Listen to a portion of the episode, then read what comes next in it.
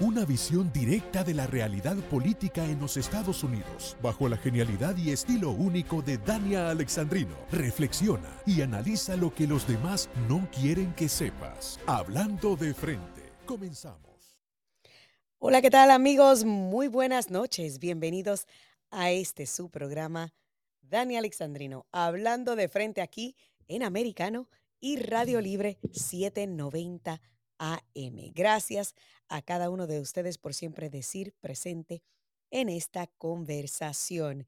Quiero desde allá, desde ya invitar a todo aquel que quiera llamar al 305-482-6588 para que vaya comentando sobre los diversos temas que tenemos en este programa. Vamos a empezar con uno que ha estado, mire, sobre el tintero y en boca de todo el mundo.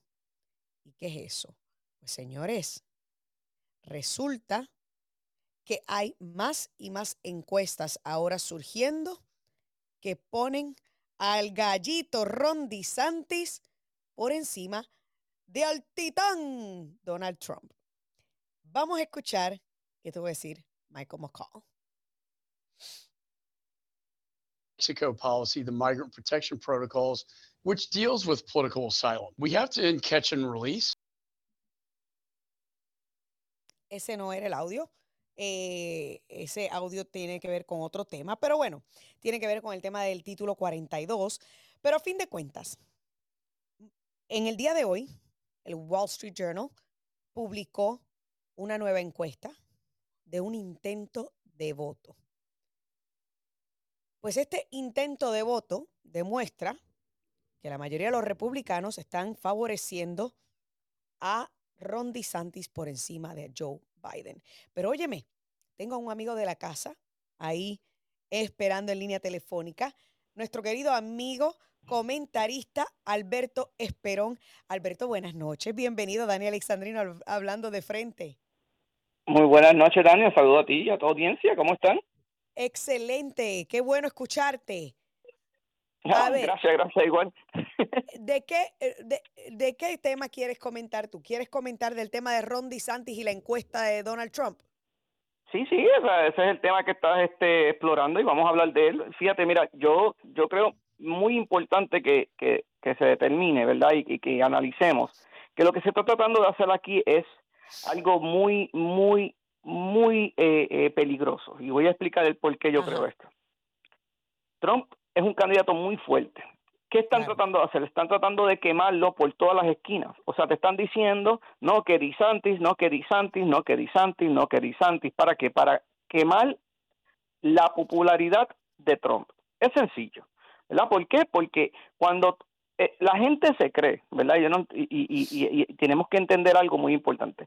La izquierda y toda esta gente creando estas encuestas y todas estas cosas, no tienen ningún problema inventándose cualquier mentira como la que hicieron para Trump cuando saquen a Trump del medio en contra de DeSantis.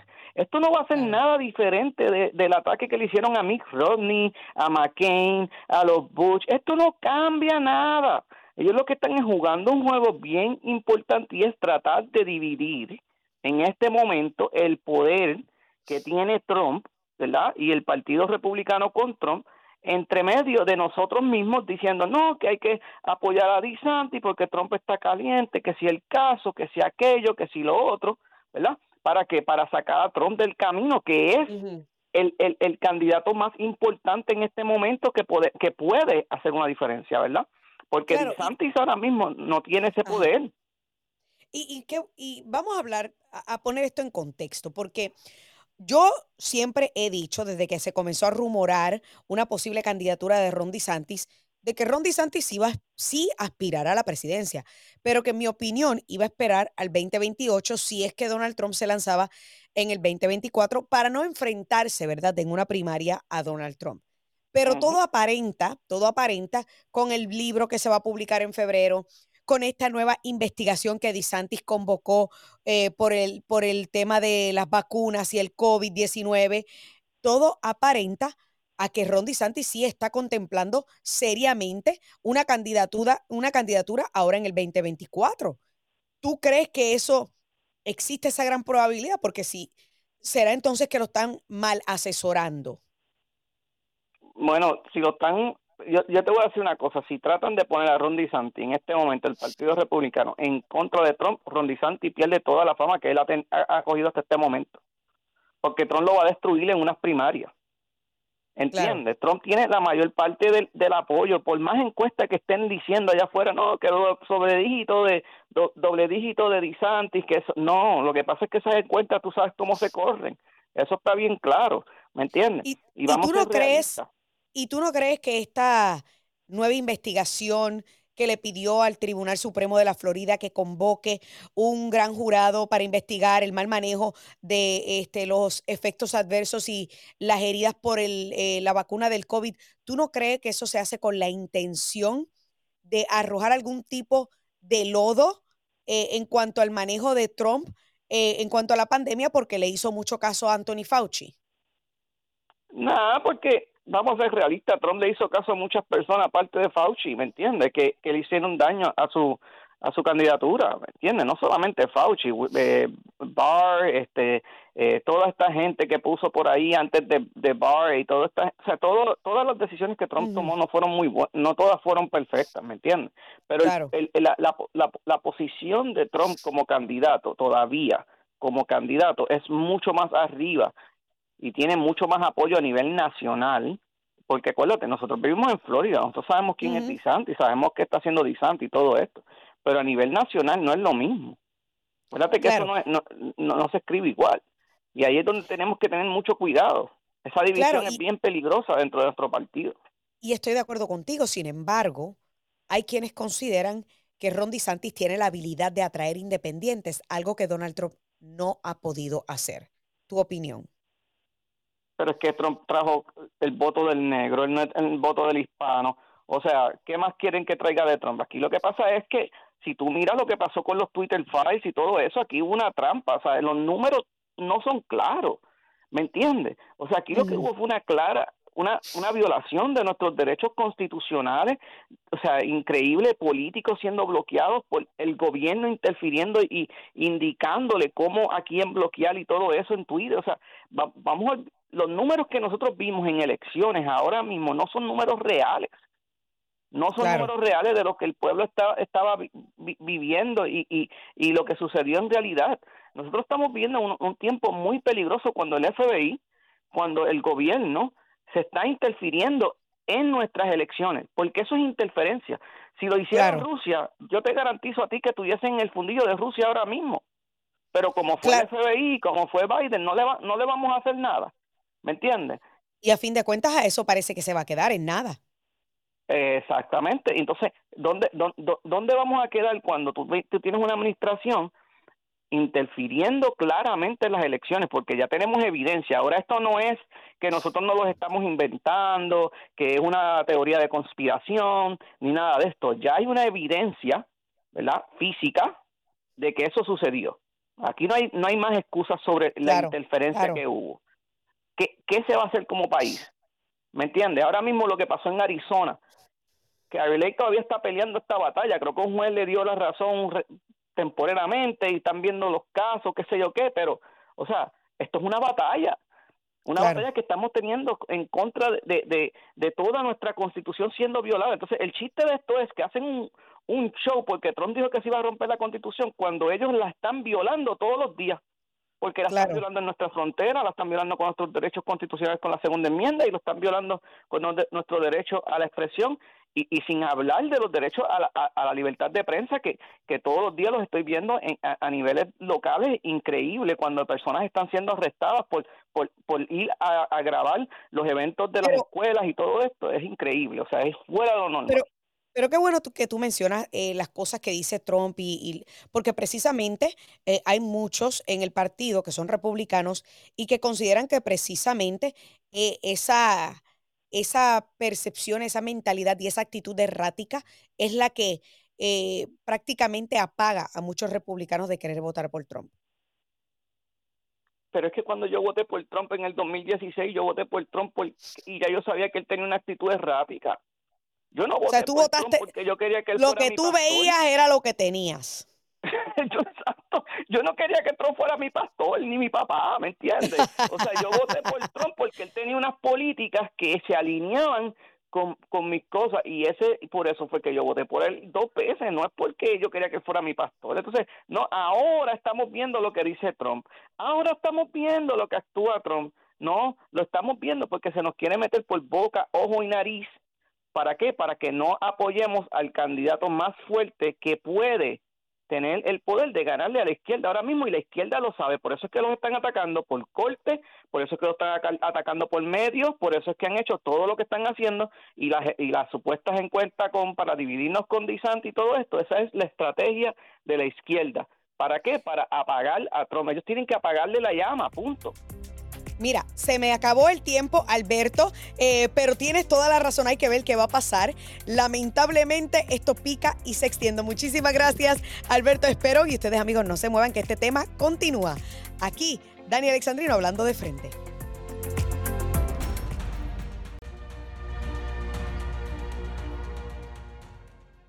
Who do you think would be the tougher competitor, Ron DeSantis or former President Trump? And how is that factoring into your decision? It'll be fun watching them take on each other.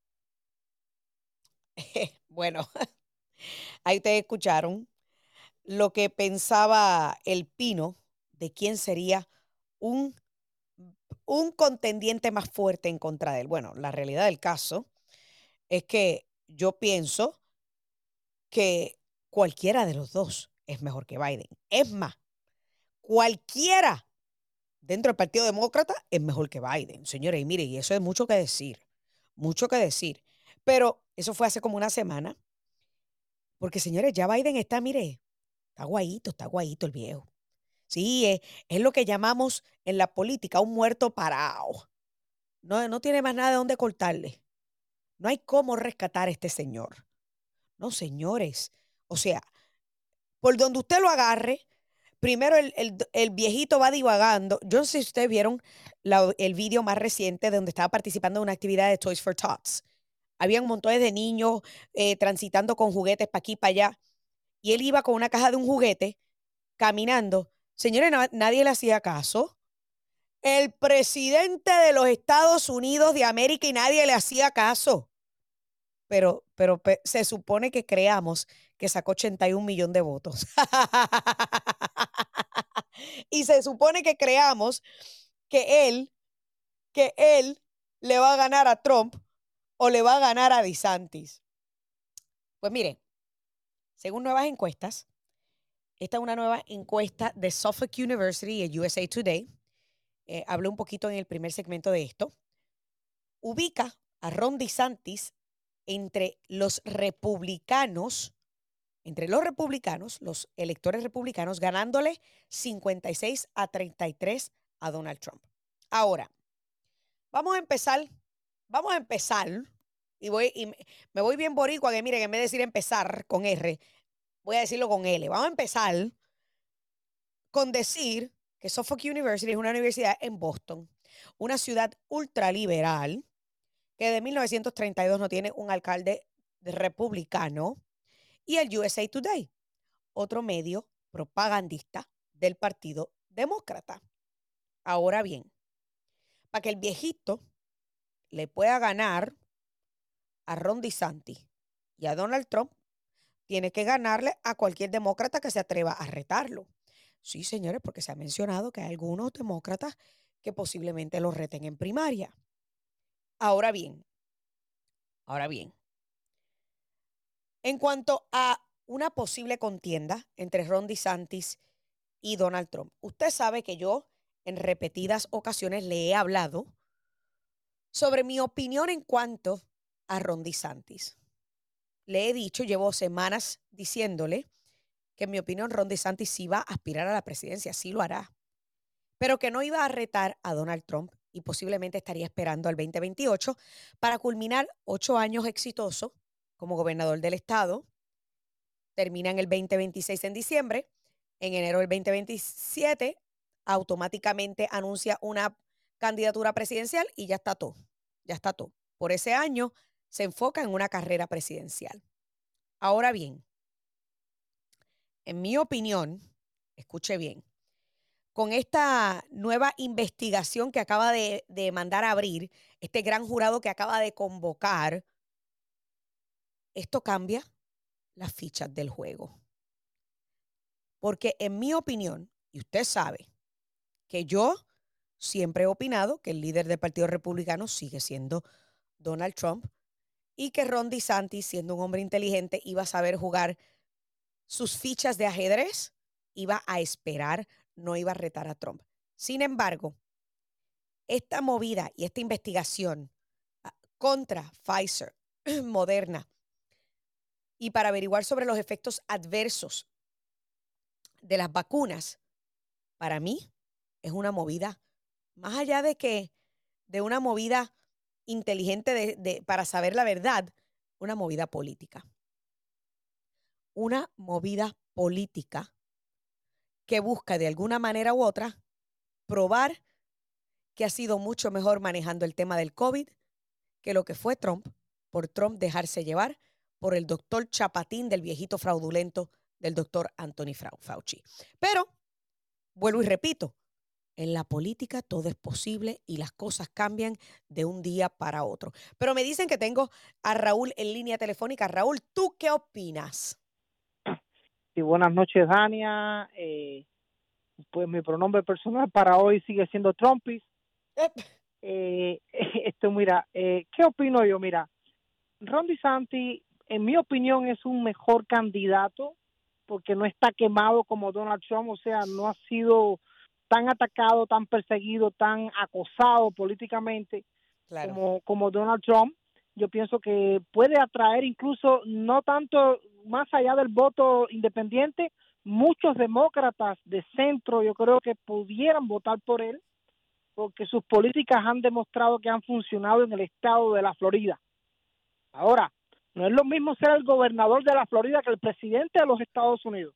Claro. Son dos son dos asignaciones eh, no tan no tan no tan iguales entonces por qué considero de que a pesar de que de que Ron DeSantis es un excelente candidato no debería no debería ser el candidato por el por el Partido Republicano para el 2024 ¿por qué razón? ¿por qué? ¿Por qué? Porque porque la gestión del presidente Donald Trump nos guste o no o les guste a los demócratas o, a los, o no les guste a los independientes, demostró que sus políticas funcionaron. O sea, él tiene un aval de cuatro años en la presidencia donde demostró que sacó al país de una recesión económica, de que sus índices de, del desempleo, los índices económicos fueron, fueron los mejores en décadas. Con respecto al COVID-19, pues bueno, eh, ni el mismo Fauci sabía del, del, del COVID-19, fueron los científicos fueron aprendiendo en el camino eh, a través de los diferentes estudios.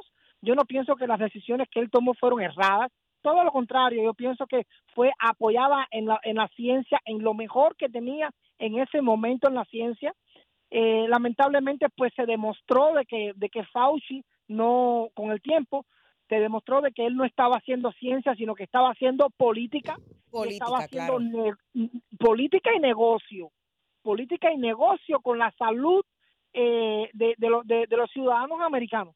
Eh, yo pienso que, él lo, que Donald Trump lo hizo con la mejor intención, decía ayudar al pueblo americano. Veo a Ron DeSantis con el interés de, de investigar porque se tiene que saber realmente qué es lo que está sucediendo con esta vacuna, porque incluso en cortes eh, disculpa que te interrumpa. Entonces, en tu opinión, ¿tú crees que es una intención genuina de investigar y no una movida política? También una movida política porque está demostrando liderazgo, ahí él está demostrando liderazgo que realmente le interesa eh, eh, saber la verdad, llegar hasta el final. Yo pienso que eso serviría para el 2020, 2028 o el 2026 cuando él eventualmente, en mi opinión, estaría haciendo su candidatura para después de, para el próximo ciclo.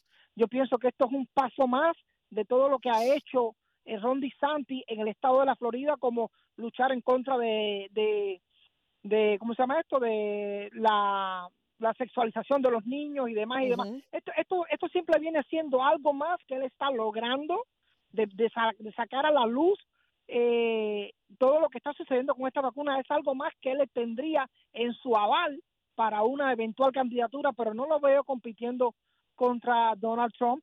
No, no lo veo. Yo, eh, como te digo, a Donald Trump le acompaña su aval, todo su trabajo que hizo por cuatro años, que tuvimos en contra a todos los medios de comunicación, tuvimos en contra a todos los medios de inteligencia, vimos que, que, hubo alta traición, incluso en el Pentágono, vimos cómo espiaron a Donald Trump. Y en el FBI también. Vimos cómo fue espiado cuando ya era presidente, todo lo que le hicieron los dos impeachment, y aún así, un hombre que no sé cómo pudo lograr tanto, ¿eh? Con toda la presión que tiene, que tuvo todo el tiempo durante cuatro años. Yo creo que Ron DeSantis va a ser, va a ser inteligente y va a postergar su, su, su candidatura para, para una eventual, para el, para el próximo ciclo. y es lo que, y es lo que yo siempre pensé, Raúl. Es lo que yo siempre pensé y yo llevo mucho tiempo diciendo lo que va a esperar, que va a postergar y va a lanzar su candidatura en el 2028 luego de haber completado ocho años consecutivos excelente como gobernador. Sin embargo, esta investigación levanta suspicacia a, a, ver si es que lo, lo, hace con la intención de menoscabar el liderazgo de, de Donald Trump por haberle hecho caso al fraudulento de Anthony Fauci y al otro equipo, al resto del equipo médico. Así que me tengo que ir ya. rápido, que tengo 30 segundos. Coincido completamente con Alberto Esperón. No sé cómo no lo tienen trabajando ahí. Por favor, pónganlo a trabajar ahí en, Americano Milla. Eso es una voz autorizada. Una, me tengo que, ir. Me tengo que... Raúl, muchísimas gracias. Amigos, mire, ha levantado pasiones este tema de Trump y DeSantis. Hacemos una pausa y ya volvemos. Continuaremos esta conversación después de una pausa. En un momento regresamos con Hablando de Frente por Radio Libre 790 AM. Estamos de vuelta y seguimos hablando de frente por Americano.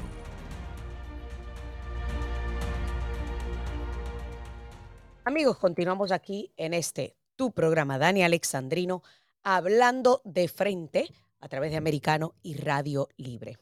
Bueno, ahora vamos entonces a hablar un tema que tocamos ayer, así por encimita. Bueno, no por encimita, porque pues, usted sabe que estuvimos hablando un buen rato, pero me parece justo y necesario volver a repetir el tema del caos en la frontera sur.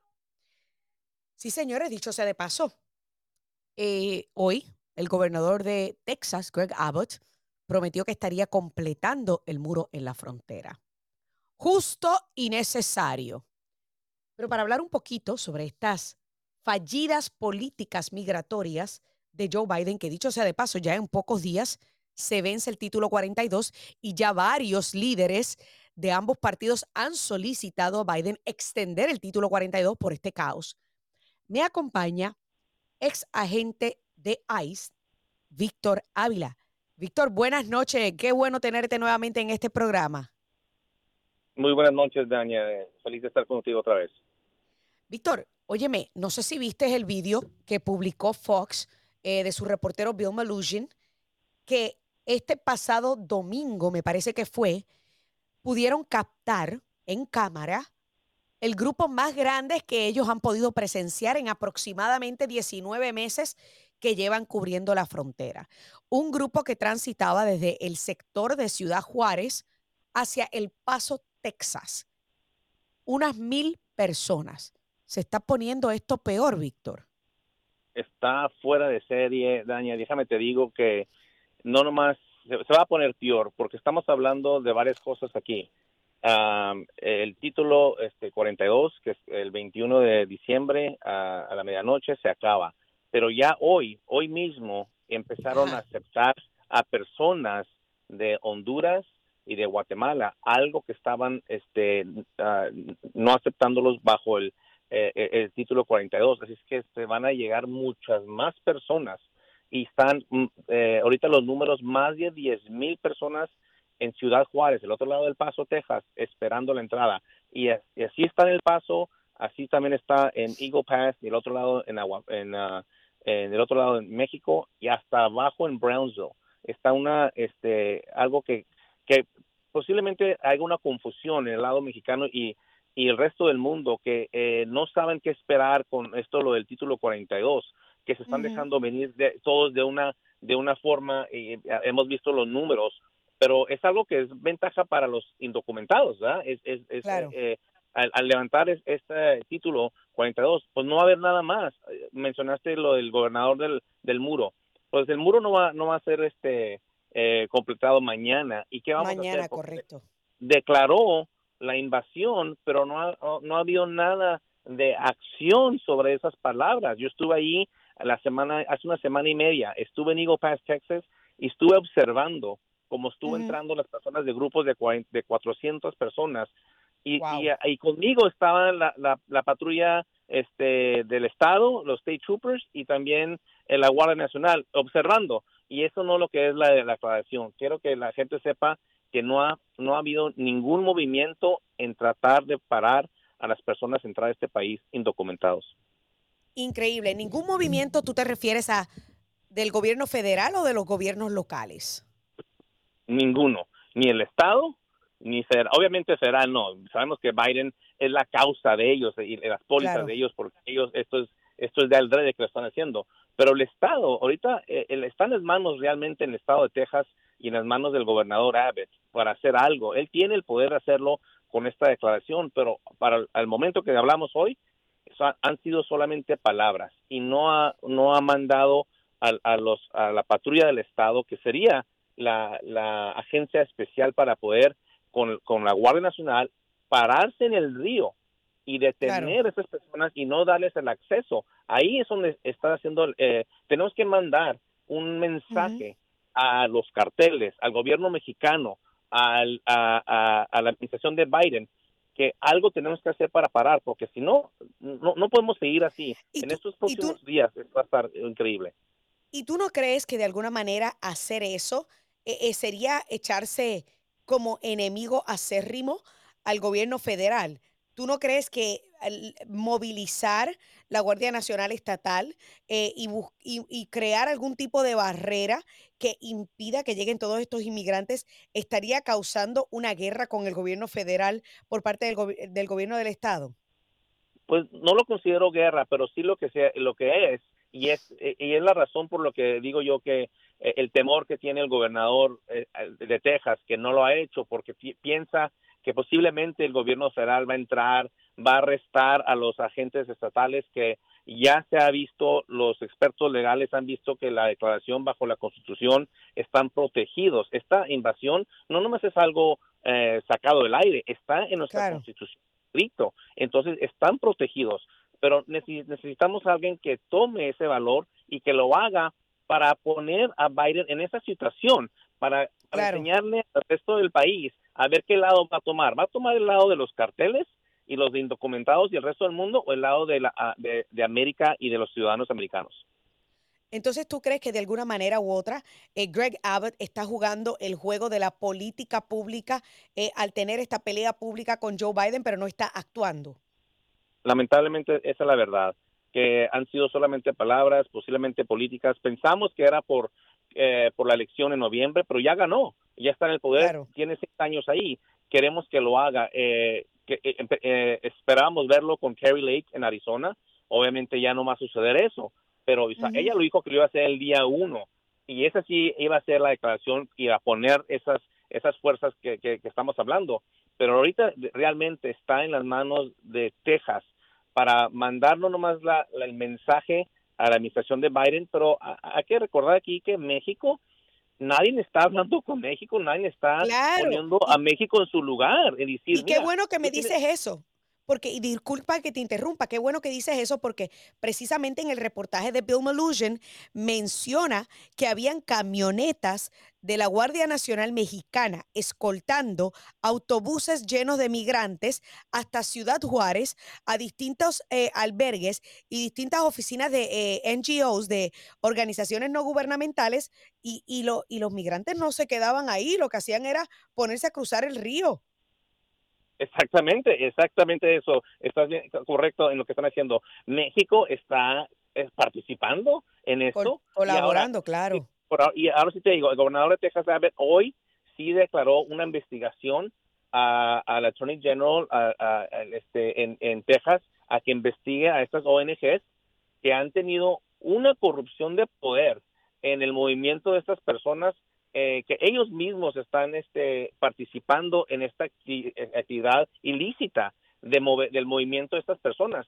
Eh, es ilegal, es contra la ley admitir a estas personas sin documentos. Y, las ONGs tienen un papel muy grande que les han dado la autoridad, la administración de Biden les ha dado esa autoridad. Si tú vas al Paso, Texas, y vas a Arizona, con lo que te vas a topar son con las ONGs. Ellos están controlando todo el movimiento de personas Increíble. Pero, sí, pero yo cuando voy, me, me, me preguntan a mí qué estoy haciendo yo ahí, pero las ONGs tienen todo el poder y se meten entre las personas, eh, ellos controlan el movimiento, haz de cuenta que son una extensión del cartel. Increíble, o sea, son una extensión del cartel, pero operando con dinero del gobierno el dinero tuyo y mío de los impuestos del, del Departamento de Estado, la, este, eh, eh, eh, Naciones Unidas está involucrada. Esto es un esto es un problema de caos muy grande y, y, la distracción es la gente, ¿verdad? Las personas, porque realmente lo que estamos hablando aquí es la seguridad nacional. y, la seguridad pública de este país, porque nos estamos afectando en las escuelas, en los sistemas este, eh, de, departamentos de policías en todo el país. En todo, claro. En, en, este, en los eh, eh, departamentos de salud, los hospitales, los doctores, vienen con muchos problemas. Estamos hablando de algo muy grande aquí. China, el, el papel de China que tiene la relación en México con los carteles. Con los carteles, sí. Con la droga. Y, y válgame, nos, nos están llegando por todos lados y nadie hace nada. Es realmente increíble. ¿Tú no ves un fin pronto de esta debacle? Quisiera decirte que sí, pero eh, estoy trabajando con unas organizaciones como The America Project para ya ya este archivamos este eh, eh, unas este ¿cómo se llaman? lawsuits, ¿verdad? Ah, Ajá, demandas. Contra demandas contra el gobierno federal estas demandas son de parte de, las personas ciudadanos que viven en la frontera. Muchos de ellos son rancheros, tienen ranchos, tienen este ganado y de parte de ellos demandando al gobierno federal para hacerlos, para mandarlos y hacerlos que eh, dejen de ignorar la ley y puedan participar los agentes de la patrulla fronteriza en hacer este su trabajo. Algo algo que tenemos que llegamos a, este punto que le tenemos que pedir a, a nuestro propio gobierno que siga la ley. Increíble. Que haga su trabajo. Increíble que haya que pedirle que hagan su trabajo. Víctor Ávila, ex agente de ICE. Increíble lo que está ocurriendo en nuestra frontera y siempre bueno escuchar tu expertise. Hacemos una pausa, amigos, y ya regresamos con la recta final del programa. Amigos, estamos ya aquí en la recta final de Dani Alexandrino hablando de frente. Quiero invitarlos a que si todavía no me siguen en ninguna de mis redes sociales, me siga.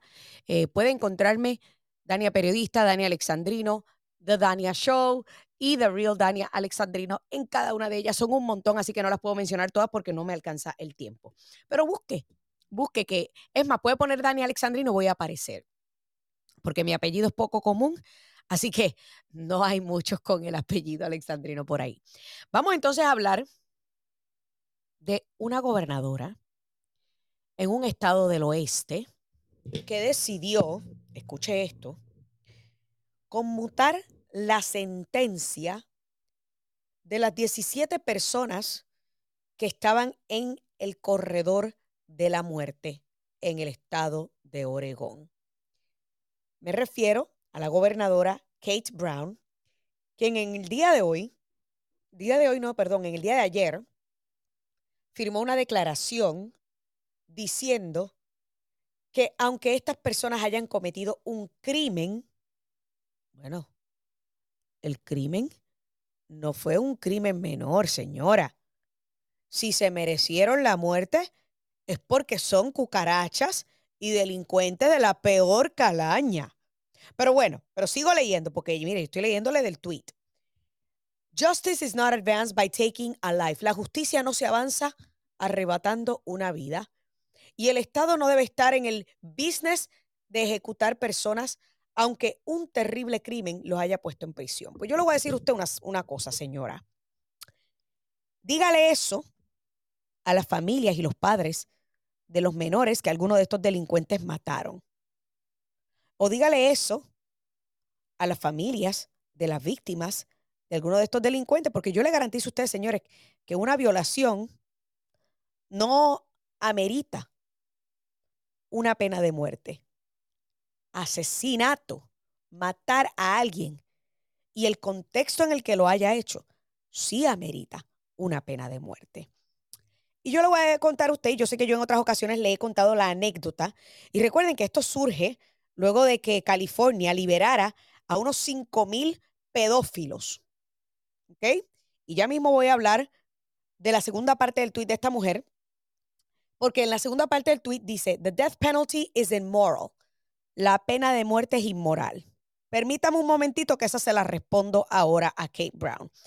Pero le voy a tratar de hacer el recuento brevemente de Alexis Candelario. Y cada uno de ustedes, si no saben quién es Alexis Candelario, haga la búsqueda. En Google, fácil, fácil encontrarlo. Alexis Candelario es el responsable de una masacre en una barra llamada La Tómbola en Puerto Rico. Creo que fue Toa Alta, ¿verdad? Eh, o Toa Baja. ¿Fue, ¿cómo? Toa Baja, en Toa Baja. Eh, la Tómbola en Toa Baja. Estaba preguntando aquí. Eh, entonces, ¿qué pasa? En esa noche, Alexis Candelario asesinó a nueve personas, incluyendo una bebé que no llegó a nacer porque le quitó la vida dentro del vientre de su mamá. Entonces, también se le juzgó por otras tres muertes de otras tres vidas que arrebató en otro momento. A Alexis Candelario se le juzgó en una sala federal en Puerto Rico porque Puerto Rico no tiene pena de muerte. El gobierno federal tiene pena de muerte. Y si a ti te juzgan a nivel federal por algún delito asociado a la ley RICO, la ley RICO es la ley de racketeering en, en narcotrafficking, corrupción, narcotráfico, pues entonces, si hay un agravante de asesinato, puedes enfrentarte a la pena de muerte. Pues señores, obvio, Alexis Candelario no era ningún angelito, era un narcotraficante. Y la masacre en la tómbola se llevó a cabo por una guerra para el control de puntos de droga. Y en esa masacre también asesinó a su ahijado de 16 años. Porque esa noche había una pelea de boxeo y se había convertido la barra en un lugar familiar para que las familias fueran a ver la, pelea de boxeo. Y este delincuente no le importó y abrió fuego y mató a nueve personas, incluyendo a esa bebé que no había nacido, que estaba todavía en el vientre de su mamá. Yo estuve presente el día que le dictaron la sentencia a Alexis Candelario en donde se definía pena de muerte o cadena perpetua. Pues yo quiero que usted hubiese estado ahí para usted ver la reacción de esta cucaracha. Cuando por una miembro del jurado que carecía de la valentía y que fue una mentirosa porque le ocultó al tribunal que tenía un hermano preso en la esfera federal, que eso la hubiera descalificado como miembro del jurado, pues por esa, por esa este, eh, cobarde, Alexis Candelario se salvó de la pena de muerte porque tiene que haber unanimidad para tú ir al corredor de la muerte. Ustedes quieren saber cuál fue la reacción de Alexis Candelario. Estamos todos los periodistas en la parte de atrás de la sala tuiteando cuando nos da con levantar la cara, porque la reacción de cada uno, estábamos todos mirando los celulares, la reacción de todos fue simultánea cuando el juez dijo 11 a 1, cadena perpetua por asesinato. Todos hicimos así porque en todas las demás, obviamente había unanimidad, culpable, culpable, culpable, y cuando el, el cargo más importante, que era el de asesinato, todo el mundo se quedó atónito. El tipo levantó sus brazos en señal de victoria y empezó a reírse. Yo le garantizo a ustedes que esa cucaracha nunca se arrepintió de las 13 vidas, bueno, 12 12 vidas que arrebató de las que se le pudo probar, porque sabrá Dios cuántas más tiene bajo su mano o su manga de las que nunca nos enteramos. Entonces usted me va a decir a mí, y ahora yo le voy a usar a usted palabras de algunos de los miembros de la familia de las víctimas que entrevisté cuando se terminó la lectura de sentencia. La tía de la bebé que nunca pudo nacer, llorando me dice, mi sobrina nunca tuvo la oportunidad de tener su primer respiro y esta cucaracha tendrá que respirar toda la vida y yo tendré que pagar con mis contribuciones para alimentarlo. Esa fue una. La mamá del niño de 16 años, que era su comadre también, porque el muchachito, el tipo lo había bautizado por la iglesia católica y lo había presentado ante la iglesia evangélica. Su comadre me dijo, me arrebató a mi hijo. Mi hijo nunca se graduará de la escuela superior, nunca tendrá una novia, nunca se casará, nunca me hará abuela. ¿Por qué yo tengo que estar contenta de que a él le perdonen la vida si él no se la perdonó a mi hijo? Señores, ¿y por qué yo me memoricé esas palabras? Porque eran para pelos. Entonces esta, esta charlatana viene a hablar de inmoralidad cuando ella pertenece al partido que permite el asesinato de una criatura sin nacer dentro del vientre de una mujer. Ningún demócrata debe estar hablando de moralidad, porque son los mismos que permiten el aborto hasta prácticamente el momento del parto de criaturas inocentes. Ah, pero le quieren perdonar la vida a un delincuente. Ningún demócrata debe estar hablando de moralidad cuando tienen shows de dragas en cuero y en pelota frente a niños. Ningún demócrata debe estar hablando de moralidad cuando impulsan y quieren hablar y permitir las conversaciones de sexo en edad de escuela elemental. Y ningún demócrata debe hablar de moralidad cuando está impulsando, promoviendo la mutilación de niños menores de edad. Ningún demócrata debe estar usando la palabra moralidad. Y mucho menos creyéndose la autoridad para catalogar de inmoral o moral distintos actos que tú y yo como cristianos sabemos cuando son correctos e incorrectos. La palabra moral no debe existir en el diccionario de los demócratas. Se me acabó el tiempo. Gracias a cada uno de ustedes por estar siempre presente en esta conversación. Que Dios me los bendiga y hasta la próxima.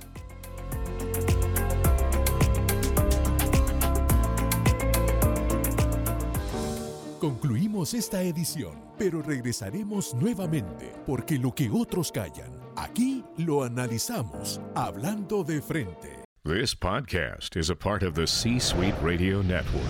For more top business podcasts, visit c-suiteradio.com.